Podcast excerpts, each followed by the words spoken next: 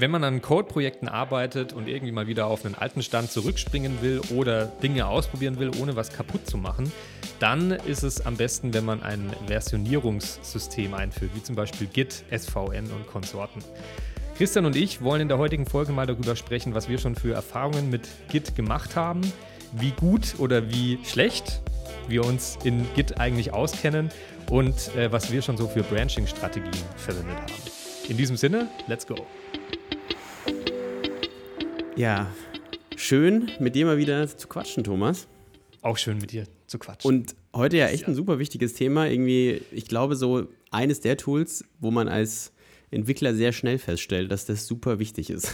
Ja. Und ähm, ich weiß nicht, wo du da deine, konkret deine ersten Erfahrungen gemacht hast, aber ich weiß noch, es hat ein bisschen gedauert, bis ich verstanden habe, was Git ist, weil wenn man so aus dem normalen Leben kommt, irgendwie Abschluss gemacht, und man fängt an zu entwickeln. Man lernt das, also ich habe das, wenn ich so drüber nachdenke, eigentlich gar nicht im Studium gezeigt bekommen tatsächlich, sondern es war bei mir ähm, ein Hackathon, wo wir in einem Team gearbeitet haben und dann plötzlich ein erfahrenerer Entwickler das vorgeschlagen hat. Aber ansonsten hätte ich das gar nicht gelernt und am Anfang habe ich mir so gedacht, hey, what the fuck, warum brauche ich das? Und es ist aber jetzt mittlerweile so wirklich, oder sehr schnell ist es eigentlich zu dem Stand gekommen, dass ich kein Projekt mehr ohne Git versucht habe zu starten. Man hat es immer noch manchmal vergessen, aber ähm, Im Großen und Ganzen war das schon dann einfach ein Standard, absoluter Standard, mit dem ich gearbeitet habe. Wie war das bei dir, Thomas? Wie war, was waren deine Berührpunkte mit Git? Ja, also vielleicht kann man ähm, zur Einleitung auch nochmal sagen, ich sehe das absolut genauso wie du. Es ist sozusagen ein Tool, das sich so gut einfach in den Workflow integriert, dass, es, dass man es gar nicht mehr bemerkt, dass es einfach Standard ist und es gar nicht mehr in Frage stellt. Ähm, wir sprechen ja heute über das Thema, vor, also was heißt vor allem, aber auch so ein bisschen inspiriert durch eine Zuschauerfrage. Ähm, hat uns ja jemand gestellt über Twitter, dass wir mal so ein bisschen Git und SVN, Tortoise SVN vergleichen. Da glaube ich, kann ich mal so einfach für uns beide sagen, dass wir da zu wenig Erfahrung haben, das wirklich sinnvoll zu vergleichen. Mhm. Aber wie gesagt, ähm, wir wollen halt einfach mal an sich über Git und Versionierung sprechen. Und ähm, mein, mein erster Kontakt, also das war ähnlich, wie du es jetzt gerade erklärt hast, ich habe meine ersten Projekte eben auch ähm, ohne Git umgesetzt und wusste noch gar nicht, dass, dass sowas existiert. Ähm, und wurde dann in einer, ich glaube, mein zweiter oder dritter Arbeitsplatz, wo ich dann wirklich auch als Entwickler gearbeitet habe, ähm, wurde ich so ein bisschen, habe ich so ein Intro zu Git bekommen und habe mich dann das erste Mal intensiv damit auseinandergesetzt und auch gecheckt, wofür es ist, welche Probleme es löst. Und dann war es für mich eigentlich nicht mehr wegzudenken. Also dann habe ich mir auch so ein paar Tutorials angeguckt ähm, und so ein paar interaktive Kurse gemacht für Git. Und dann ist es jetzt einfach ein Standard-Tool, das einfach ja, immer, immer dabei ist und eigentlich nicht mehr wegzudenken ist. Mhm. Aber ist, du hast Git dann tatsächlich auch mit so Tutorials gelernt oder war das eher so ein Learning by Doing Ding? Ja, beides. Also ich habe sowohl Learning, äh, viel mit Learning by Doing gemacht, weil ich ja dann, wie gesagt, einmal bei diesem ähm, Arbeitsplatz war, äh, wo ich halt das erste Mal Berührpunkte damit hatte. Und ähm, dann habe ich mir halt auch einfach noch so ein paar Tutorials reingezogen, damit ich halt auch Dinge verstehe und äh, mal davon gehört habe, auch wenn ich sie noch nicht verwendet habe. Dass man mhm. einfach diese ganzen Features mal abgrast. Übrigens, sorry, ich habe gerade was durcheinander gebracht. Ich habe tatsächlich schon vor diesem Arbeitsplatz mal mit Git was gemacht. Aber da habe ich Git immer nur so verwendet, dass ich alles zum Master gepusht habe, dass ich irgendwie ein Repository hatte. Und ja. sowas wie Branching-Strategien und Co. habe ich noch gar nicht verwendet. Gut, aber du hast ja da trotzdem dann schon die Benefits von der Versionsverwaltung. Irgendwie so ein. Genau, also so eine, so eine Historie halt. So, aber war das dann so ein, auch, dass dir das im Studium irgendjemand, ein Dozent gezeigt hat oder auch schon selbst beigebracht irgendwie? Nee, gar nicht. Also codetechnisch ähm, oder im, im, Studium sowieso nicht. Da wurden wir auch nur so ein bisschen an die Programmierung herangeführt. Das heißt, da habe ich es mir dann auch so autodidaktisch mal angeschaut und dann, wie gesagt, intensiver, als es dann am, am Arbeitsplatz auch relevant wurde. Ich weiß gar nicht, ob das, ähm, ich habe nämlich mir selber so die Frage gestellt, ist es denn, wie kann es sein, dass man irgendwie in den ersten zwei Semestern im Informatikstudium bei uns nichts konkret über Git gehört hat. Es ist schon so, dass es Flurfunk gab oder dass auch ähm, Dozenten das mal irgendwie vielleicht erwähnt haben oder so, mhm. aber dass man wirklich einfach mal gezeigt hat, hier, das ist Git, deswegen ist Versionsverwaltung geil. Das sind die Standardbefehle, die ihr auf jeden Fall braucht, wenn ihr irgendwie damit arbeiten wollt. Es ist halt ähm, wieder. Sorry, wenn. Also, so, erstmal ja, ja. fertig. Achso, ja, ich wollte nur sagen, und also habe ich mich so gefragt ein bisschen, hey, warum passiert das nicht? Und dann auf der anderen Seite denke ich mir, es hat ja trotzdem jeder damit gearbeitet. Also irgendwie ist es vielleicht auch eine von diesen Sachen, die du niemandem beibringen musst, weil es so omnipräsent ist, dass du eigentlich durch so ein Informatikstudium nicht durchgehen kannst, ohne daran vorbeizukommen. Mhm. Vielleicht ist es auch so der Gedanke dahinter. Ähm, trotzdem fand ich so ein bisschen schade, dass wir, ich glaube, ich habe dann tatsächlich nicht von Git, sondern vom Team Foundation Server. Das ist ja, glaube ich, so ein Tool, was von Microsoft kommt, was da irgendwie noch drauf aufsetzt, ein anderes Versionsverwaltungstool. Mhm. Ähm, Entschuldigung, ähm, kurz mal aufgestoßen, als ich Microsoft gesagt habe. Kann ich voll nachvollziehen. ähm, und in, bei dem Tool ist es halt, und also damit haben wir das gelernt, das ist ja super ähnlich irgendwie. Aber auch eben, ich glaube, das war drittes Semester oder so und auch nicht richtig. Und ähm, ja, fand ich irgendwie schade, dass da irgendwie der Berührungspunkt, äh, Berührungspunkt nicht über eine Vorlesung gekommen ist. Aber sorry, äh, was wolltest du gerade sagen? Ich wollte dich da auch nur unterbrechen und einhaken zu dem, was du gemeint hast. Es ist halt wieder so ein bisschen dieser, ähm, ja, diese Herangehensweise im Studium. Viel Theorie und halt manchmal vielleicht nicht so viel Praxis, äh, ja, eingebrachte Praxiserfahrung, obwohl sie eigentlich wichtig wäre. Also, mhm. Ja, Weiß ich auch es, nicht, warum das jetzt nicht im Informatiklehrplan steht, aber. Es wäre eigentlich mega cool, um äh, Projekte oder sowas abzuhandeln, ne, dass du. Ähm, also wir hatten, das ist jetzt ein kleiner Exkurs, ne? wir gehen gerade von dem Thema ein bisschen weg, aber man, vielleicht müssen wir auch mal kurz abklären, was Git überhaupt ist, ja? was wir meinen mit stimmt, Versionsverwaltung. Stimmt, ja? stimmt. Ähm, wir haben ja viele Zuhörer, die, aus dem, die noch studieren oder die sich da gerade am Anfang sind, sich damit zu beschäftigen. Ich starte mal einen Versuch und wenn dir was auffällt, was fehlt, kannst du mal reingrätschen. Mhm. Also ich glaube, Versionsverwaltung als solches ist vielen Leuten ein Begriff. Ähm, ich habe heute meiner Freundin erzählt tatsächlich, dass wir darüber eine Podcast-Folge aufnehmen und ich habe ihr das dann, ich glaube, sie hat es auch so schon verstanden, aber ich habe ihr das quasi erklärt, indem ich gesagt habe, jeder hat schon mal ein Projekt gestartet und hat dann den Ordner kopiert. Ja? Dann gab es dann immer Version Aha. 1 und dann gab es eine Version 2. Dann gab es. Final. Äh, richtig, ein Final, Final. ähm, oder man hat dann. Ähm, ja, Final, Final ist eigentlich schon. Das ist das Ende des Gags, ja. Es gab mehrere Finalordner. ich glaube, besonders häufig passiert das tatsächlich, wenn man mit Leuten zusammenarbeitet, wo man dann so ein geschertes File hatte, damit man eben irgendwie weiß, okay, da hat jemand nochmal Anpassungen gemacht, aber man wusste immer nicht, muss ich vielleicht zurück und so weiter. Mhm. Und meistens erzählen diese Ordner eine Geschichte des Schmerzes, weil man das ja gemacht hat, weil man irgendwann mal da reingefallen ist und Scheiße passiert ist. Oder man kennt es auch aus der Richtung, dass man halt angefangen hat, dass man so chronisch Sachen zwischenspeichert, weil einem der Computer ab und zu abbraucht. Mhm. Auch so ein Klassiker für Leute, die viel mit Videoschnitt arbeiten und so. Mhm. Ähm, und da, ich glaube, aus dem Videoschnitt kenne ich das auch viel, ja, wo man dann so äh, Trailer oder äh, Intros gemacht hat. Mhm. Ja, das ist an sich das Thema Versionsverwaltung. Und ähm, Git ist jetzt eben ein, das, das erfolgreichste Versionsverwaltungstool für Code oder man könnte eigentlich sagen textbasierte, ähm, textbasierte Daten. Für binäre Daten ist es tatsächlich gar nicht, für große binäre Daten ist es gar nicht so nice. Aber es arbeitet eben ein bisschen cleverer, als diese, ich nehme den ganzen Ordner und kopiere den, sondern es, man speichert quasi immer ein, schon den ganzen Filezustand ab. Das übernimmt aber dieses Tool für einen und man sieht dann immer zeilenbasiert, welche Änderungen haben denn da stattgefunden. Mhm. Also das ist quasi ein sehr, sehr viel mehr sophisticated als einfach, ich nehme den ganzen Ordner und kopiere den, sondern du kannst auch sehen, was sind die Unterschiede zwischen meinem letzten Stand, den ich abgespeichert habe, und den neuen, den ich äh, abspeichern möchte. Und dann kann ich diese Zustände eben auch noch benamen, damit ich verstehe, was ist denn jetzt, was sind denn diese fünf Änderungen, die ich gerade gemacht habe, die da dazugekommen sind. Ich finde, mhm. das ist so ein bisschen vergleichbar wie, ich ähm, arbeite gerade an meinem Trailer, in meinem Videoschnittprogramm und jetzt habe ich die Bauchbinden hinzugefügt. Dann würde ich die Bauchbinde hinzufügen, würde ich das speichern, könnte jetzt ein neues, eine neue Datei erstellen, könnte ihn nennen mit Bauchbinden.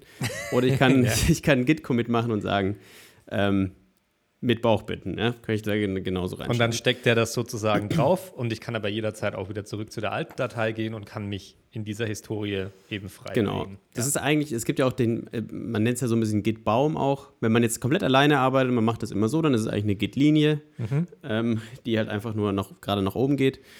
Ähm, wir kommen ja später vielleicht noch zu den Sachen, wie wir Git verwenden, ja, dann, warum es dann auch ein Baum ist, weil es muss ja nicht keine geradlinige Linie sein. Ich kann ja auch mal sagen, ich versuche jetzt was komplett anderes, thematisch was hinzuzufügen und deswegen mache ich einen Branch, einen Ast und kann da weiterarbeiten, während andere Leute auf diesem Hauptast weiterarbeiten und so weiter und so fort. Das ist im Endeffekt, wenn man so will, Versionsverwaltung generell und eben Git ähm, ist eine Lösung, die damals für den Linux-Kernel entwickelt worden ist, von Linus Torvalds. Ähm, hm. Ich meine auch, dass es so entstanden ist, weil er SVN richtig scheiße fand. ähm, Gibt es ein sehr, sehr nices ähm, YouTube-Video drüber, glaube ich, wo er erklärt, warum. Nee, nee, nee, es ist tatsächlich ein TED-Video, wo er interviewt wird und da sagt er auch, ähm, dass, wie er halt denkt, dass er halt einfach Probleme sieht und dann möchte er sie besser und schneller machen. Ja, und so ist auf jeden Fall Git entstanden, eben eigentlich für den Linux-Kernel und damit kann ich einfach mehrere Versionen eigentlich kann man ja sagen, man könnte Git auch so betrachten, dass es gar nicht Versionen sind, sondern eigentlich eine Änderungshistorie. Mhm. So, ich sehe, was hat diese Änderung hinzugebracht? Auch, Wie funktioniert das? Auch so fast eigentlich ein bisschen, ähm, ist vielleicht ein bisschen weit gegriffen, aber von der Logik her ein bisschen wie eine Blockchain eigentlich, weil ja jeder Commit irgendwo auch einen, einen früheren referenziert und diese Snapshots, die da gemacht werden, ja irgendwo immer ineinander greifen. Das ja. heißt, wenn du diesen Git-Baum irgendwie zerlegst, dann ist natürlich auch dein, ja, ja wenn, du kein, wenn du kein Remote Repository hast, ja. dann ist, das, ist der Baum natürlich auch hin. Und diese es Historie. passt auch in der Hinsicht, weil wichtiger, wichtiger Hinweis gerade zu Git ist, es ist ein verteiltes ähm, Versionshistoriensystem, was eben heißt, dass jeder auf seinem Rechner die ganze Historie hat. Mhm. Also ich arbeite beim, eigentlich arbeitet jeder bei sich lokal und speichere diese Historie ab und dann kann ich ein das ist das lokale Repository, was ich habe. Mhm. Und ich kann aber quasi auch ein Remote Repository haben. Das ist eigentlich sowas wie GitHub. Also GitHub ist natürlich auch viel mehr, aber GitHub bietet eben auch ähm, diese Fähigkeit an, dass es ein Remote Repository ist oder GitLab oder Bitbucket oder wie die ganzen heißen, die ganzen Konsorten. Und ich kann jetzt quasi, dieses Remote Repository ist eigentlich nur dafür da, um die Änderungen von allen Leuten zu sinken. Du bräuchtest theoretisch auch kein äh, Remote Repository. Ähm, um, das, um diese Git-Historien zu sinken. Du könntest theoretisch auch dir die Daten ähm, ja, quasi so zusammenspielen. Es ist nicht so, dass du GitHub, GitHub hat es nicht erfunden so. Das ist eigentlich nichts anderes als dein lokales Repository, mhm. nochmal irgendwo remote und da pushen Leute drauf. Und pushen heißt dann eigentlich nur, ich lade es hoch auf den Server. Mhm. Ähm, und damit sich die anderen wieder den neuesten Stand holen können. Und dann gibt es natürlich, ja, da kommen wir vielleicht später nochmal drauf, die Situation, wo irgendwas nicht passt oder irgendwas kann nicht verändert werden. Also kann nicht gemerged werden, nennt sich das dann, weil halt Änderungen Merged, im Konflikt stehen. Konflikte, genau. Genau. Ähm, das ist dann, das wird dann sehr, sehr schnell sehr groß. aber im, im Kern ist es halt eigentlich, die Besonderheit von Git ist, ähm, es kommt aus dem Linux-Kernel, es ist sehr effizient, es ist, wie du schon gesagt hast, so eine Kette.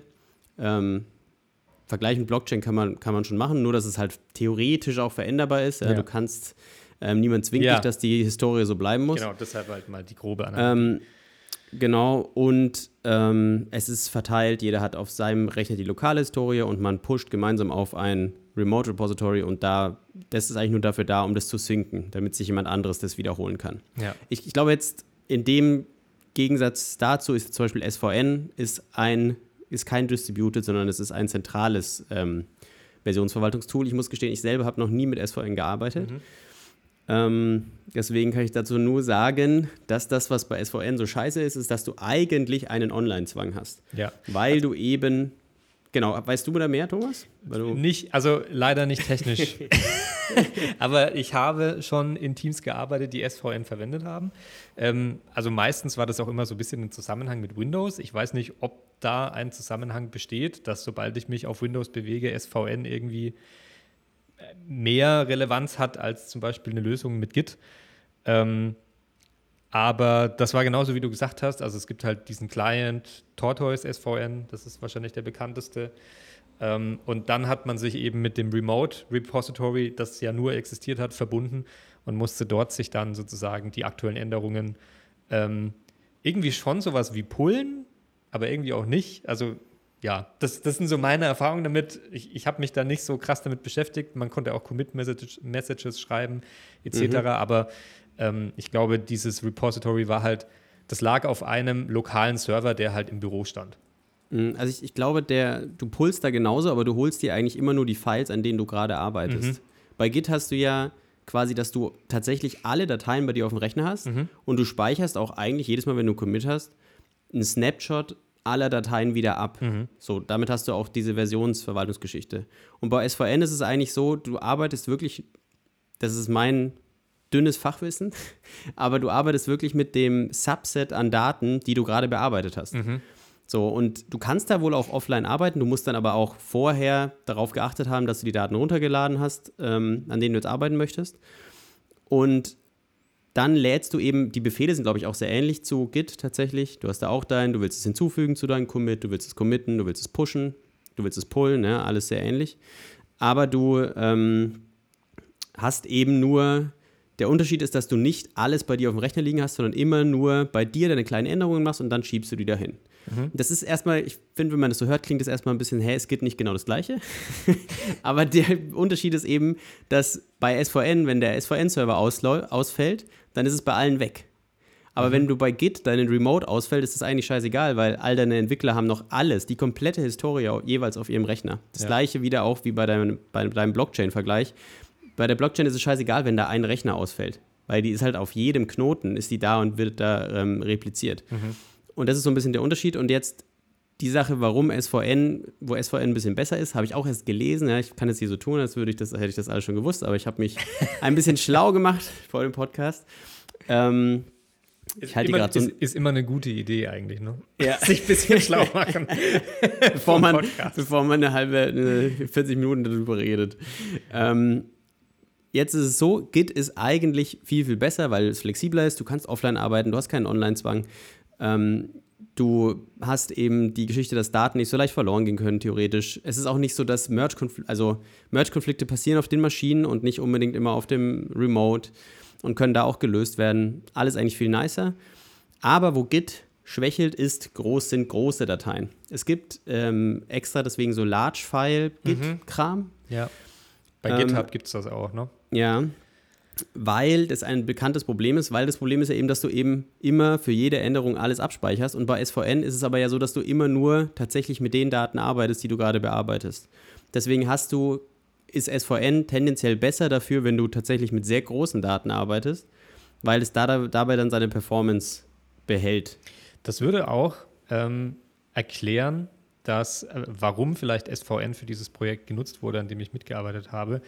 Ähm, das war nämlich ein, ein Spieleprojekt in Unity. Und dort werden natürlich Unmengen an Assets verwendet, Materials, Objects, sonst was, die alle irgendwie ein paar hundert Megabyte groß sind. Ähm, und dann würde der Punkt auf jeden Fall Sinn machen, dass man sich hier für SVN entschieden hat. Ja, kann gut sein, dass es so ist. Ich glaube, dass man aber, also bei mir könnte ich durch die Bank weg sagen, alle Themen, mit denen ich mich beschäftige, bin ich mit Git besser aufgehoben. Ja, Mhm. ich würde sagen, Git ist the way to go, weil es auch irgendwo Industriestandard ist. Ähm, aber das ist das, was ich dazu gelesen habe. Wie gesagt, meine SVN-Erfahrung ist sehr, sehr klein. Und dann habe ich noch ähm, von Mercurial kurz was gelesen. Ja, das gibt es natürlich auch. Das ist auch mal so ein, so ein Wort, das man irgendwie in dem Zusammenhang hört. Ich habe es noch Genau. nie verwendet. Habe ich auch noch nie verwendet, aber es soll sehr ähnlich zu Git sein, also auch verteilt arbeiten. Nur der Unterschied ist, glaube ich, dass es in Python geschrieben ist und nicht in C. Ah, Was, okay. wo ich sagen würde, könnte zu Performance-Unterschieden kommen. Ja, aber das, damit lasse ich die Zuhörer mal alleine. Vielleicht, vielleicht kann man auch noch anhängen, alle, alle drei Projekte sind meines Wissens Open Source. Oder kann gut sein. Also ich weiß es von, von Git auf jeden Fall. Ich könnte mir auch vorstellen, dass SVN nicht Open Source ist. also zu, zumindest, ich, ich bin mir jetzt nicht sicher, ob sie Open Source sind oder nicht, aber man kann auf alle kostenlos zugreifen. Ähm, wobei ich mir bei Mercurial auch nicht hundertprozentig sicher bin. Das sind so Mhm. einfach so wunder, wunderbare Aussagen. Auf jeden Fall, wenn, es ist vielleicht, um es so grob zusammenzufassen, ähm, wenn ihr ein Version, Versionierungstool euch anschauen wollt und Git verwenden wollt, müsst ihr keinen Cent dafür ausgeben. Das ist Software, die für jeden frei zur Verfügung steht. So kann man es vielleicht zusammenfassen. Und in dem, in dem Zuge, bevor wir vielleicht eine kurze Pause machen, ähm, können wir, äh, kann man vielleicht auch noch kurz ansprechen, wie man Git bedienen kann. Ähm, Mhm. Ihr könnt es nämlich wie so ein richtig krasser Hacker natürlich in der Kommandozeile bedienen. Ähm, es ist letztendlich ein Kommandozeilentool, aber es gibt natürlich auch schöne GUIs ähm, für diese CLI ähm, und da kann man, glaube ich, also ich kann da zwei empfehlen. Ich habe früher viel mit äh, SourceTree gearbeitet von Atlassian. Das ist eine kostenlose GUI für alle Betriebssysteme. Ähm, allerdings, zumindest auf macOS, ist, da hatte die Performance dann irgendwann ziemlich stark gelitten und die CPU war immer komplett voll ausgelastet, weil die irgendwelche Performance-Bugs da drin hatten. Und dann hast du mich ja ähm, vor gar nicht allzu langer Zeit auf Fork hingewiesen. Und das ist auch eine sehr schöne Cross-Plattform GUI oder vielleicht auch nur für macOS. Ähm, nee, gibt es auch Fall für Windows. Für Windows auch, okay. Mhm. Ähm, und dann gibt es natürlich noch, wenn man mit irgendwelchen bestimmten IDEs arbeitet, auch für diese IDEs Erweiterungen und Extensions, damit man sich diesen ähm, Git-Tree, über den wir dann vielleicht noch ein bisschen verstärkt sprechen, eben auch visuell, anzeigen lassen kann, dass man so ein bisschen sieht, wie, wie die Branching-Strategie aussieht. Ähm, das alles ja, liegt dann, sage ich mal, im, in der Entscheidung des Entwicklers und wie er, wie er dieses Tool bedienen will. Ja, vielleicht noch, du hast die Pause schon angekündigt, aber hast du auch Git mal mit der Kommandozeile bedient oder hast du direkt mit solchen visuellen Tools da reingestartet?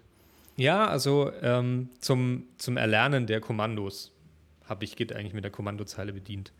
Und ähm, ich, also zum Beispiel, wenn sich die Repository-URL oder sowas ändert, mache ich das eigentlich immer noch lieber, als dann mich da durch 20 Kontextmenüs zu klicken. Dann mhm. kopiere ich mir halt einfach die neue Repository-URL und mache die irgendwie mit, äh, keine Ahnung, Remote Origin Set URL oder sowas. Das geht immer noch ein bisschen schneller. Aber so für die, für die alltäglichen Tasks, Push, Pull, Merge etc. benutze ich eigentlich lieber GUIs, mhm. weil es trotzdem also angenehmer ist. Wie machst du das? Ich habe mit der Kommandozeile gestartet, ähm, bin jetzt auch eigentlich komplett auf dieses Fork umgestiegen ich würde auch sagen, gerade wenn man am Anfang alleine in Projekten arbeitet und man Git eher so verwendet, wie man eben auch diese Versionsordner-Geschichte am Anfang verwendet hat, ist es geil, wenn man mit der Kommandozeile startet, weil man einfach ein bisschen mehr versteht, welche Befehle stecken denn hinter dem, was diese Oberfläche da macht, weil was anderes machen die ja nicht, dass die die Git-Befehle verwenden im Hintergrund. Ja. Ähm, außerdem fühlt man sich so ein bisschen wie so ein Hacker, was auch irgendwie, irgendwie ganz nice ist. Ja. Aber ähm, ich würde sagen, genug von den Basics. Vielleicht können wir in der zweiten Hälfte ja nochmal so ein bisschen mehr darüber ein, reinsteigen, wie wir es persönlich verwenden. Ähm, genau. Ja, hört sich gut an. Ihr habt Feedback oder Themenvorschläge für unseren Podcast? Dann schickt uns die doch gerne auf Twitter. Thomas sein Handle ist dort at Thomas Dirol, meins ist at Norbi Braun. Ihr helft uns auch extrem weiter, wenn ihr eine Bewertung bei Apple Podcasts oder Spotify hinterlasst. Jetzt geht's weiter mit Index Out of Bounds. Wir haben jetzt ja schon sehr ausgedehnt, oder ich habe sehr ausgedehnt darüber gesprochen, was, ich, was ich glaube, wie Git funktioniert. Ähm, aber wir haben so ein bisschen außen vor gelassen, wie wir das eigentlich persönlich benutzen. Ne? Vielleicht auch für die Leute, die schon so ein bisschen erfahrener sind als Entwickler, vielleicht ist es für die auch interessant. Thomas, wie arbeitest du mit Git. Ja, es ist so der Basic. Das klingt jetzt so, als ob ich so voll der King in Git bin und ich jetzt hier jeden äh, beibringe, yes. wie das richtig war. Nee, also ganz, ganz und gar nicht. Ich, ich ähm, kann einfach mal sagen, wie ich trotz, dass ich sozusagen relativ alleine an Projekten arbeite oder mit, mit kleinen Teams, ähm, wie, ich, wie ich Git trotzdem verwende. Also ich habe mich, seitdem ich in diesem einen ähm, in diesem einen Job sozusagen ein bisschen stärker mit Git konfrontiert wurde, zum Glück. Ähm, eben so eine etwas steilere Lernkurve hinter mir. Und dort hat man auf eine Branching-Strategie gesetzt, die nennt sich Gitflow.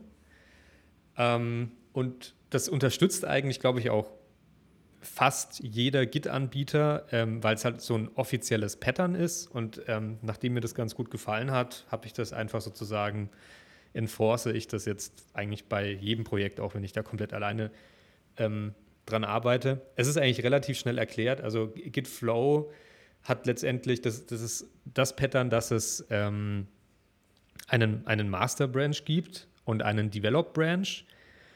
Und dann gibt es für Features ähm, eben Feature Branches und für Hotfixes Hotfix Branches. Ich glaube, das war es auch schon. Diese vier Branches sind sozusagen Pflicht. Nee, Release Branches gibt es auch noch, genau. Mhm. Ähm, und die andere Regel ist, niemals auf Master pushen. Ähm, und in Master kann immer nur gemerged werden. Also bedeutet, der, der Ablauf ist dann so, ich erstelle ein neues Repository initialisiere Git Flow. Das kann ich zum Beispiel über irgendein GUI machen was das unterstützt. Und dann werden einfach ähm, diese Branches, diese, die, diese Branches angelegt. Ähm, wird auch direkt ein Feature-Branch angelegt? Nee, das nicht. Also. Okay. Aber es wird im Endeffekt Develop angelegt. Genau, es wird, es wird Develop angelegt und Master existiert ja gut, wenn du es initialisierst, glaube ich noch nicht. Ja. Man sagt tatsächlich heutzutage, glaube ich, Main, Main zum Master. Ja. Genau, Master heißt ja mittlerweile Main. Ähm, aber das ist sozusagen das, was angelegt wird und dann fängst du halt einfach an, auf deinem Develop-Branch zu. Ähm, zu entwickeln. Sagst du eigentlich immer Branch oder Branch? Was ist da die richtige ich sag, Ich glaube, ich sage Branch. Branch? Branch? Ich sage Ranch. Was so ein komplett anderes Wort. Vielleicht sollte man mal in die Google-Aussprache gehen und mal schauen, wie das richtig ausgesprochen wird. Ich sage jetzt einfach weiterhin Branch. Ja. Ähm, ja, und dann hast du dein Develop Branch und kannst da halt entwickeln und deine ganzen Commits hinpushen. Und wenn du an einem Projekt alleine arbeitest, dann reicht das eigentlich völlig aus, weil du hast ja keine Merge-Konflikte oder irgendwelche anderen Leute, die gleichzeitig an derselben Datei arbeiten. Falls das der Fall ist, oder äh, nicht nur, wenn du mit mehreren Leuten zusammenarbeitest, sondern wenn du ähm, einfach Features ausprobieren willst und ähm, die nicht unbedingt in diesen Develop reinschieben möchtest von vornherein, sondern das nebenbei entwickeln willst und ausprobieren willst, während die Main-Features, sage ich mal, zum Beispiel weiterentwickelt werden, kannst du eben solche Feature Branches anlegen, die dann parallel mitlaufen. Ähm, die kannst du dann, wenn du möchtest, abschließen. Dann werden sie wieder in Develop reingemerged. Ähm, das, ja, genau. Und dasselbe Prinzip gilt eigentlich auch für die Release Branches, nur dass dort der Merge dann sozusagen nicht in Develop endet, sondern in Master oder Main. Also bedeutet, du sagst, okay, jetzt sind so viele Features drin, dass ich sage, ich will jetzt einen neuen Release machen. Dann eröffnest du einen Release-Branch. Dort machst du dann noch alles, was, fürs, was mit Release-Vorbereitungen zu tun hat, wie zum Beispiel Version, äh, Version-Nummer Bumping oder irgendwelche Builds aktualisieren oder was auch immer. Ähm, und dann schließt du diesen Release-Branch ab und der wird dann sowohl in Develop reingemerged als auch Master, beziehungsweise ich glaube, der wird in Develop reingemerged und dann wird Develop in Master reingemerged.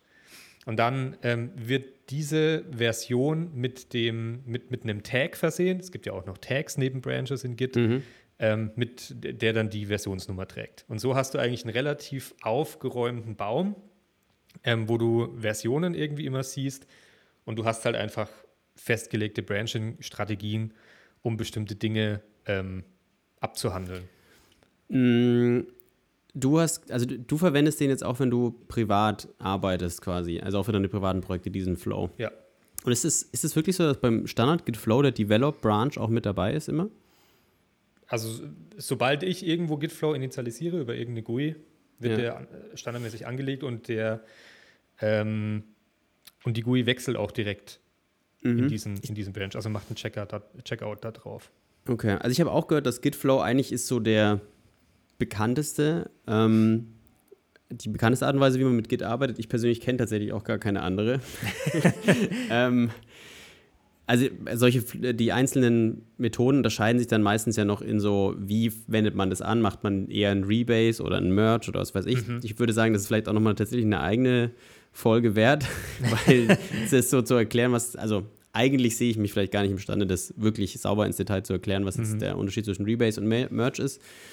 Ähm, aber was ich mich nämlich bei diesem Git Flow immer so ein bisschen frage, vielleicht kannst du mir da ja aushelfen, warum brauche ich eigentlich diesen Develop Branch, wenn ich eigentlich mit Feature Branches arbeite? Ich könnte doch eigentlich einfach mit einem Feature Branch arbeiten und wenn das Feature baut auf dem Branch, den in den, also den Main erstmal in den da rein merchen und dann quasi den wieder zurück auf den Main.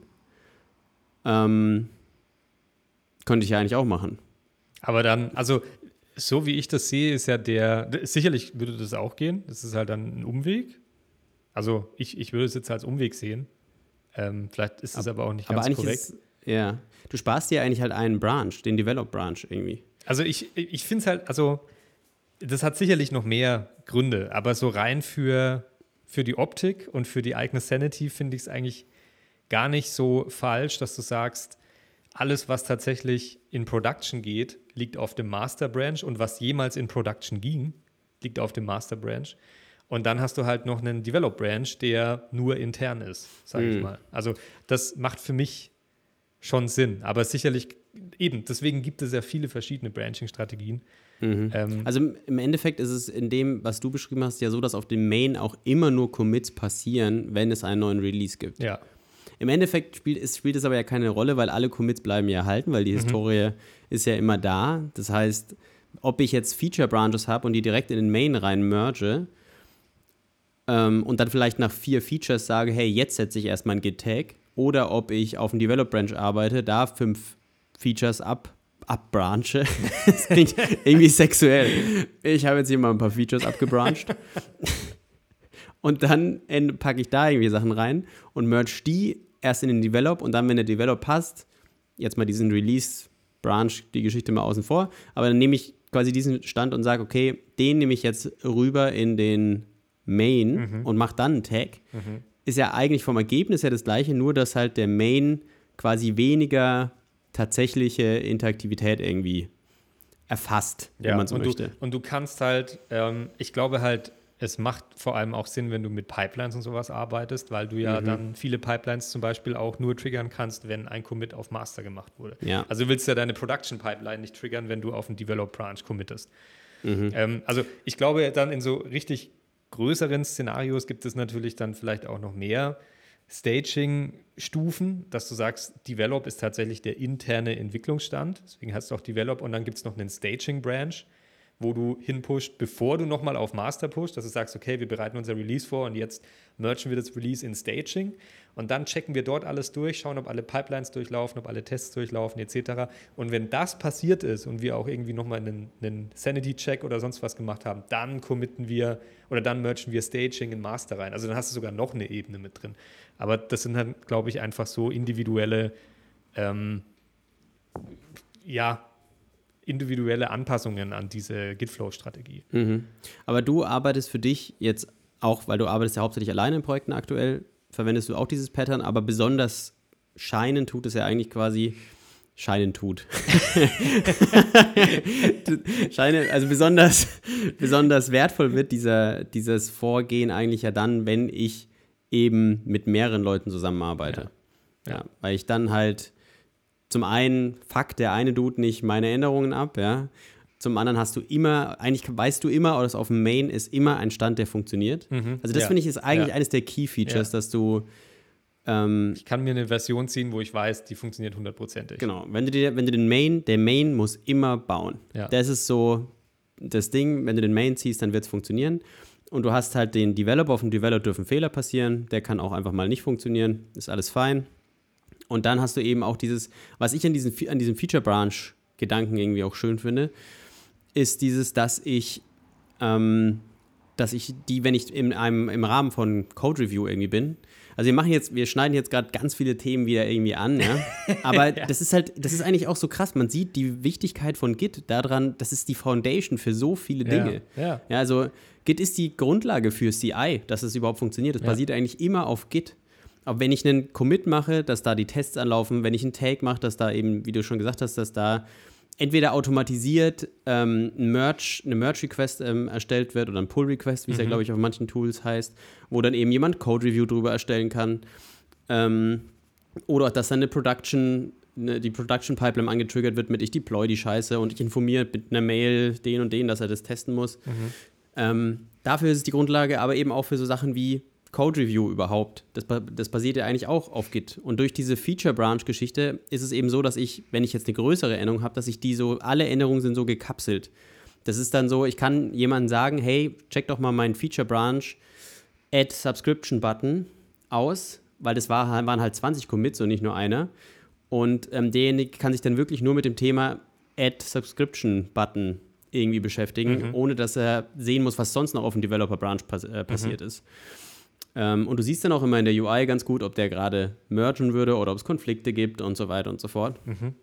Ähm, das finde ich irgendwie, also deswegen ist dieser Flow, glaube ich, auch so beliebt, weil er eben dir diese Flexibilität liefert. Also wenn, wenn ich alleine arbeite, dann tatsächlich mache ich alles falsch nach dem, nach dem Ding so. Alles auf Master. Ja, eigentlich pushe ich immer direkt auf Master. Ähm, ich muss aber, aber auch dazu sagen, ich arbeite halt auch alleine, ja. Eben, dann, also vielleicht reicht ja auch einfach so ein linearer ähm, ja. Ablauf. Ich, ich habe mich halt so ein bisschen dazu gezwungen und ähm, tatsächlich gab es auch immer mal so Punkte, wo ich froh war, das gemacht zu haben. Und du hast Ja. halt, du hast es halt trotzdem immer irgendwie ein bisschen aufgeräumt und weißt, so wie du gesagt hast, wenn ich mir ähm, diesen Commit mit diesem Versionstag rausziehe, weiß ich hundertprozentig, dass er läuft. Das ist Ja. halt ganz cool. Und das ist halt auch dieses, ähm, dieses, was ich nicht mehr weiß, weil ich meinen Faden verloren habe. Sorry, ich habe dich voll unterbrochen. ähm, achso, genau, was ich sagen wollte, du hast es nämlich gerade schon, ähm, gerade schon so eingerissen, dass dir das manchmal den Arsch gerettet hat. Das ist ja auch ein Punkt hier auf unserem Skript, Ja. den ich da hingeschrieben habe. Ähm, denn das würde ich, ein Problem, was ich habe, dadurch, dass ich immer auf den Master pushe, ist, dass ich, ich arbeite da, ja, mache meine Änderungen, bin gerade voll tief in meinem Subscription-Button drin. Und dann heißt es, oh, Christian, die alte Version, die gerade draußen ist, die hat einen Bug. So. Und ich bin jetzt auf dem Master. Was ich dann machen muss, ist, ich muss quasi von diesem Master zurückgehen auf den, auf den Commit oder auf den Tag, der diese Version war, muss den dann abbranchen. Abbranchen klingt wie ableichen, ich weiß auch nicht. Ich Ist muss ja dann da ab, ja, ja. muss den abbranchen, muss dann da meine Änderungen machen, setze dann in diesem Branch meinen Git-Tag, weil ich, ich kann die Änderungen zwar zurück committen auf den anderen Branch, aber die sind ja jetzt dann zeitlich quasi versetzt, ja? weil ich würde die ja eigentlich dann quasi oben auf den Commit wieder draufsetzen. Das heißt, meine Historie ist irgendwie so ein bisschen dirty, man kann es alles noch nachvollziehen, ähm, über den Merge-Commit, der da ja entsteht und so. Oder halt, wenn ich es mit dem, wenn ich's mit dem Rebase mache, dann sitzt es halt ganz oben drauf. Wie auch immer, man, es ist auf jeden Fall, es ist, geht ja nichts verloren, aber es ist halt ein größerer Pain, als wenn ich halt sagen würde, ja, auf dem Master ist immer der Stand, der gerade produktiv ist. Und das heißt, ich arbeite in meinem Feature oder meinem Develop-Branch da so vor mich hin. Und jetzt gibt es da, hey, die, Pro, die Prod braucht eine Änderung. Alles, was ich da mache, ist, ich check den Master aus, gehe auf einen anderen Branch, fix das, baus, schieb's wieder zurück auf den, ich sage immer Master, es heißt Main, ähm, Ich schieb's sag wieder auf. Bei mir ist alles auch noch Master. Ja, aber ich finde es schon eine sinnvolle Änderung, ja, aber man muss es halt erstmal sich dran gewöhnen. Ähm, man schiebt es wieder zurück auf den Main und dann kann ich die Änderung vom Main wieder in meinen Develop reinmergen. Eigentlich viel besser, wenn man das irgendwie so macht. Ähm, und in der Hinsicht würde ich sagen, ist mein Flow auch schon ein bisschen geflawed.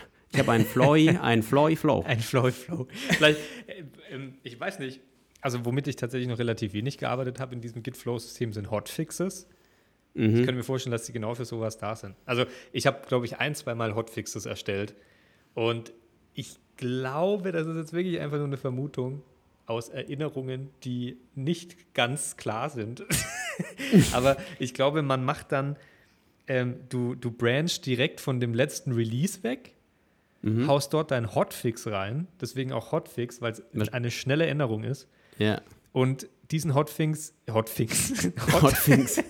diesen Hotfix committest du dann wieder zurück in den Master mit Also- einem, einem Hotfix-Version-Tag. Und dann machst du, glaube ich, äh, dann, dann, dann, ähm, der nächste Develop Branch, das wird ja, das passiert ja alles automatisiert, wenn du so ein GUI hast. Der nächste Develop Branch ist dann sozusagen der aktuelle Stand von Master mit dem Hotfix, beziehungsweise Main mit dem Hotfix. Und ähm, ja, ich glaube, das war's. Ja, also quasi das, was ich gerade beschrieben habe. Genau, ja? ja, Bloß halt also- mit dem, ja, dass es Hotfix heißt. Eben, der- genau deswegen hat es der mich Branch. daran erinnert. Also, das ist dann letztendlich die Hotfix-Strategie. Ja, und deswegen, allein deswegen lohnt es sich schon, wenn man vielleicht sagt, ich mache meine Änderungen auf einem separaten Branch. Ja. Das ist halt, also Git sauber zu verwenden, verlangt so ein bisschen sauberes Arbeiten von einem ab, weil was auch wichtig ist, ist, dass man ja regelmäßig committet und keine riesigen Commits macht. Mhm. Und dann weiß, dann sind da zehn Änderungen drin und dann feuere ich meine zehn Änderungen da irgendwie auf einmal rein und dann heißt halt auch mein Git-Commit Changed Name, Fixed Typos. Das Geilste ist, das passiert eben, wenn man alleine entwickelt und Ja. irgendwann den Überblick verliert hat. Dann kommen so Commits mit irgendwie 30 Dateien oder so. Dann steht einfach Too many changes. Ja. Und so heißt der Commit. Ich habe auch, das, vielleicht, also deswegen ist es wichtig, mit kleinen, mit kleinen Commits zu arbeiten. Ich kann auch, ähm, ich würde gerne noch mal kurz, bevor wir dann zum Ende kommen, in das Thema, was wir schon alles verkackt haben, einsteigen. Ja. Ähm, aber hier noch vielleicht zwei interessante Quellen. Einmal gibt es, ähm, ich glaube, git-scm heißt es, ähm, git-scm.com.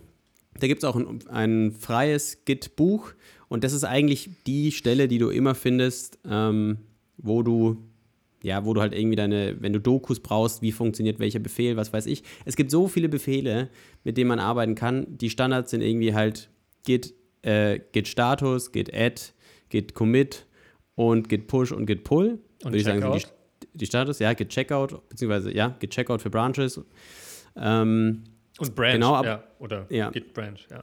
Aber es gibt so viel mehr da noch ähm, und deswegen, das ist immer die Quelle, wenn man zu einem Befehl was lesen möchte, wie der funktioniert, dann ist das the way to go. Und eine Seite, die ich ganz cool finde, ist äh, Die habe ich, learngitbranching.js.org. die hab ich hier, Junge, die habe ich hier direkt offen.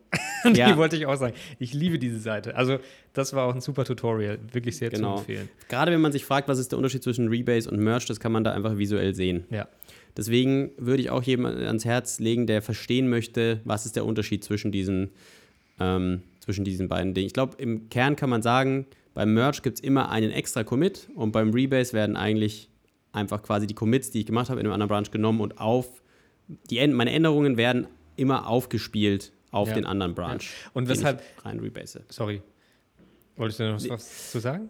Ähm, nee, das, das Also ich, ja. ich, ich wollte noch kurz zu dem, bevor wir das abschließen mit dem Ja. learngitbranching.js, das kommt dann Ja. auch alles in die Shownotes. Was da auch so gut dran ist, also da gibt es ja verschiedene Kapitel. Und da gibt es eben auch Kapitel, was du machst, wenn du Scheiße gebaut hast. Und die sind unglaublich hilfreich. Also äh, wenn du zum Beispiel, du hast ähm, ein, Release gemacht und so weiter und dann merkst du, fuck, du hast irgendwas vergessen.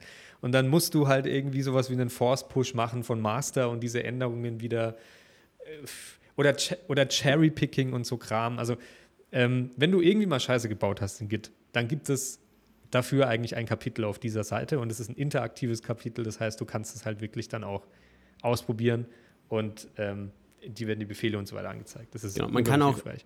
allgemein das Geile bei Git ist auch die, die Dokumentation oder halt die Hilfe, Ja. weil du findest, du kannst schreiben, fuck, ich habe das und das verkackt und dann gibt es wahrscheinlich eine Webseite, die genau diesen Titel hat. Ja? Also wo, wo jemand das genauso schreibt, I fucked up. Ich habe letztens gesucht, wie ich einen Force-Push machen kann und dann ähm, konnte ich auch, also vielleicht ist es die Seite, so interaktiv durchklicken und dann stand immer, warum willst du einen Force-Push machen? Ich habe das und das gemacht, ich habe das und das gemacht. Und der letzte Punkt war, ich bin ein schlechter Mensch und ich will einfach einen scheiß Force-Push machen. und es ist halt, also ist schon auch irgendwie witzig, sich einfach ähm, Ja. damit zu beschäftigen. Aber ähm, du hattest es gerade so am Rande schon mal ange, angedeutet mit Sachen, die, die du verkackt hast mit Git-Historien oder mit Git im Allgemeinen, mit ähm, der Commit-Historie. Da kann ich auch kurz was sagen aus meinem Ja. Studium. Gerne. Irgendwann, wenn man, ähm, wenn man anfängt, dass man nicht versteht, wenn man mit CI arbeitet und man hat keine Ahnung, wie man das lokal testen kann und man macht dann immer nur so kleine Änderungen, um das wieder neu zu pushen, dann haben, haben wir irgendwie an, angefangen, halt diese Änderungen, wie man es eigentlich macht, dass man schreibt Update GitLab CI.yaml, ähm, halt einfach blub. Wir hatten dann halt einfach 40 Commits mit blub, was ganz witzig ist, weil wenn du dir dann eine Statistik gibst aus den häufigsten Wörtern von deiner Git-Commit, dann heißt es halt einfach blub. Blub. Oder Dito ist auch super, Ja. wenn du dich auf den Commit davor beziehst und nochmal was ändern musst. Steht bei mir auch ganz Ähm, drin. Allgemein sollte man das ja eigentlich nicht so machen, aber gut. Ähm, oder was, ist- also wir hatten einfach witzige Git-Historien. Wir hatten auch irgendwie sowas wie I removed the ist gleich ist gleich von irgendeiner Base 64 Codierung, weil wir dachten, das braucht's ja nicht. Und dann, dann ähm, steht dann auch noch ein Commit dazwischen mit, hab das gebaut, dann ein Commit, oh, fuck, funktioniert nicht mehr. Und dann der nächste Commit ist, ist gleich, ist gleich, ist back. Ausrufezeichen. Solche Sachen passieren da irgendwie. Das sind Sachen, die sind eigentlich nicht schlimm. Und man braucht sich auch für seine Git-Historie nicht schämen, weil alle müssen lernen. Ja. Jeder muss lernen. Und besser die Sche- scheiß Git-Commits und man kann die Historie nachvollziehen als keine Git-Commits. Aber, achso, jetzt lass, gebe ich dir erstmal die Chance, dass, falls du dann noch witzige Anekdoten zu erzählen hast. Nee, also ähm, ich glaube, ja, ich habe schon, hab schon auch vieles damit erlebt und musste mir auch selbst immer mal wieder den Arsch retten. Ähm, aber, also ich glaube, ich habe da jetzt nichts mehr hinzuzufügen. Genau, dann hätte ich nämlich noch eine kurze Geschichte zu dem Thema. Man kann mit Git schon auch Sachen abfacken. Ja, also man, gerade wenn man mit Force Push arbeitet. Ich Ja. habe äh, letztens bei einem Open Source Repository contributed, Zxing, zum äh, Lesen von QR-Codes, einen iOS-Wrapper gebaut, zusammen mit einem Kollegen. Und ähm, ich habe da so ein bisschen verkackt? Was ist, weil es ist ja schon ein größeres Projekt, ja, da gibt es dann viele Branches, da habe ich eine Merge-Request auf GitHub erstellt und habe dann halt immer, weil der Master sich so schnell weiterentwickelt hat, habe ich den Master immer in meinen Branch reingerebased. Ja? Und ähm, das Problem dabei ist, dass ich, ich weiß nicht mehr, wie es passiert ist, aber ich hatte dann halt irgendwie manche Commits zwei oder dreimal in meiner Historie Aha. und auch manche Änderungen zwei oder dreimal in meiner Historie. Ähm, vermutlich, weil ich beim, bei den Merch-Konflikten, die gekommen sind, halt auch verkackt habe und so. Und äh, da wurde ich dann auch öffentlich darauf hingewiesen. so, ich weiß nicht genau, was du machst. Ähm, was hat er geschrieben? Er hat irgendwie geschrieben, sorry, ich will irgendwie nicht rude wirken, aber ich weiß nicht genau, was du machst, aber diese Änderungen sind jetzt irgendwie dreimal hier drin und es sieht super broken aus, was du machst. Und es war so peinlich für mich, weil ich mir dachte, scheiße, jetzt habe ich beim Open Source Projekt öffentlich meine Git-Historie verkackt ja, passiert. Ich sage das hier auch eben, um allen Leuten Mut zu machen, im Sinne von, mein Gott, wenn es passiert, dann passiert es. Es gibt ja nicht umsonst Tools wie Git Interactive Rebase, da kannst du alles wieder sortieren, wie du möchtest und aufräumen, habe ich dann auch gemacht. Oder du kannst auch ähm, bei einem äh, Git Merge squashen und all deine Commits von einem Branch in einem zusammenfassen, was auch diese Fehler unsichtbar macht. also, ähm, das sind so als kleine Anekdoten, was mir da passiert ist. Und es kann schon mal Mist passieren, aber das Schöne ist, es ist eigentlich nie verloren. Man denkt sich vielleicht manchmal, fuck, aber im schlimmsten Fall gehst du halt ein paar Commits zurück, nimmst dir die Änderungen daraus und fängst da halt einfach nochmal neu ja. an. Deshalb, also vielleicht auch nochmal der Hinweis an der Stelle, in kleinen Portionen committen, damit sowas eben nicht passiert, dass deine Local Changes, die du nicht committed hast, plötzlich weg sind, weil du irgendwie an 30 Dateien gearbeitet hast. Das, da kann Git natürlich nichts mehr rückgängig machen. Und mit Force Push vorsichtig umgehen, sonst das ist auch etwas, äh, wo man, sage ich mal, destruktiv eben. Aber Richtig. das ist ja das Schöne daran, dass dir, also zumindest diese ganzen GUIs, ich weiß nicht, wie es in der CLI ist, aber diese ganzen GUIs, die warnen dich gefühlt fünfmal, bevor du sowas machst. So also nach dem Motto, mhm. willst du das wirklich machen? Ähm, ja. Und wenn man es dann trotzdem verkackt, ja, dann ist man halt, ist man halt irgendwie selbst schuld und muss dann damit leben und halt vielleicht nochmal irgendwas neu programmieren. Ähm, so ein bisschen mit Blick auf die Zeit, das ist tatsächlich jetzt diesmal eine ziemlich lange Folge geworden. Ich finde aber noch eine Sache wichtig, die du hiermit auch auf die Liste geschrieben hast, die würde ich noch kurz anreißen, und zwar, welche anderen Branchen würden von Git profitieren? Ähm, also wir haben uns jetzt einfach für, für Git auf die Entwicklung bezogen. Mhm. Es gibt ja tatsächlich auch ähm, immer mehr oder was heißt immer mehr? Es gibt eine Branche oder, oder einen, einen Bereich, wo Git auch immer mehr Einzug findet. Und zwar ist das ähm, Dateimanagement von Designdateien oder, mhm. oder Asset-Verwaltung. Ist es Git, was da Einzug findet oder allgemein Versionsverwaltung? Ich, ich weiß nicht, ob da Git im Hintergrund läuft oder irgend halt eine, eine Art Abspaltung von, ja. von Git, halt irgendeine Art Versionsverwaltung, genau. Aber ähm, also wenn du zum Beispiel, wir haben ja auch öfters mal Figma erwähnt, ähm, Figma arbeitet ja zum Beispiel gar nicht mehr mit echten Dateien. Du arbeitest ja komplett online auf dem Server und hast dann dort einfach eine Versionshistorie ähm, mit allen mhm. Änderungen, die jemals von irgendeinem User gemacht wurden und kannst eben auf, auf andere Versionen zurückspringen und so weiter. Also das, das ist auch schon ziemlich krass, was da, was da mittlerweile passiert. Sowas gibt es tatsächlich auch für, für Dateien, die physikalisch auf deinem, auf deinem Rechner liegen. Also Sketch hat da, glaube ich, auch irgendwie ein Plugin, womit du mhm. Versionsverwaltung betreiben kannst. Ähm, also es ist auf jeden Fall etwas, was an vielen Stellen und, und vielen Branchen sicherlich ähm, auch sinnvoll eingesetzt werden kann und hoffentlich auch in Zukunft irgendwie ja, ich, ich glaube, da fehlt auch einfach so ein bisschen die Awareness. Also gerade in dem Design-Tool habe ich gar nicht dran gedacht, aber das stimmt. Da kommt es immer mehr. Ich habe das auch von meinen UX-Bekannten, von einer Freundin, die da auch arbeitet, auch gehört. Die haben jetzt, glaube ich, Zeppelin eingesetzt. Das heißt, mhm. Äh, so heißt es, glaube ich, für Sketch. Und das ist eigentlich auch nichts anderes als eine Versionsverwaltung für mehrere Leute arbeiten an dem gleichen Sketch-Tool, äh, Sketch, äh, Sketch-File. Aber das liegt vor allem daran, dass Sketch sehr lang gebraucht hat, bis es dieses Multi-User-Support irgendwie eingebaut hat. Aber da ist es schon auch, gerade bei solchen Sachen ist halt eine Versionsverwaltung super wichtig, weil du kannst da echt leicht mal was verkacken, eben weil dein Rechner abstürzt oder so. Und dann mhm. ist es cool, wenn du eine Möglichkeit hast, ähm, zur alten Version zurückzuspringen oder auch mal was zu arbeiten und es dann später da wieder zurückzumergen. Ja.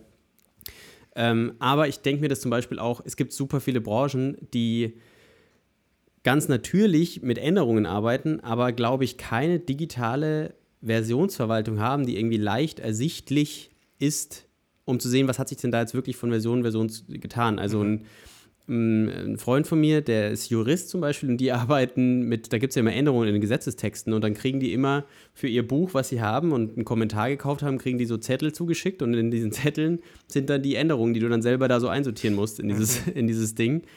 Und ich weiß nicht, ob die mit Git arbeiten in irgendeiner Form, aber an sich so eine Versionsverwaltung für dein Gesetz, wo du sehen könntest, da hat sich das verändert, da hat sich das verändert, wäre eigentlich total sinnvoll, damit zu arbeiten. Und ich mhm. glaube so, das ist vielleicht auch noch eine kleine Denkaufgabe für die kleinen Entrepreneure äh, in unseren ZuhörerInnen, ähm, dass man sagt, ja, ähm, ihr könnt euch auch mal überlegen, was sind Branchen, die vielleicht von Git wirklich profitieren würden? Was kennt ihr für Branchen?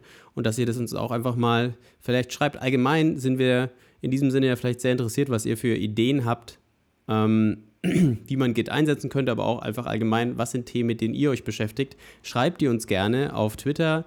Den Handle haben wir ja vorhin schon mal erwähnt. Oder wenn ihr uns irgendwie erreicht, dann do it. Ja, also, ähm, ja, wir freuen uns immer sehr darüber. Ja, absolut. Ähm, wenn, wenn ihr auch jetzt in dem Podcast irgendwie oder in dieser Folge der Meinung seid, dass wir absoluten, an irgendeiner Stelle absoluten Schwachsinn reden oder ihr vielleicht noch eine Frage habt zu irgendeinem Thema, was wir nur angeschnitten haben, auch gerne ähm, über Twitter kontaktieren. Das können wir gerne nochmal genauer besprechen. Und ähm, ansonsten würde ich sagen, das war jetzt einfach mal wieder eine etwas längere und ausführlichere Folge, war aber, glaube ich, bei dem Thema auch einfach nötig. Und ähm, wenn du nichts mehr hinzuzufügen hast, dann könnte oder würde ich ähm, sagen, dass die Folge hiermit abgeschlossen ist. Oder was meinst du? Ja, lass es uns abschließen. Wunderbar.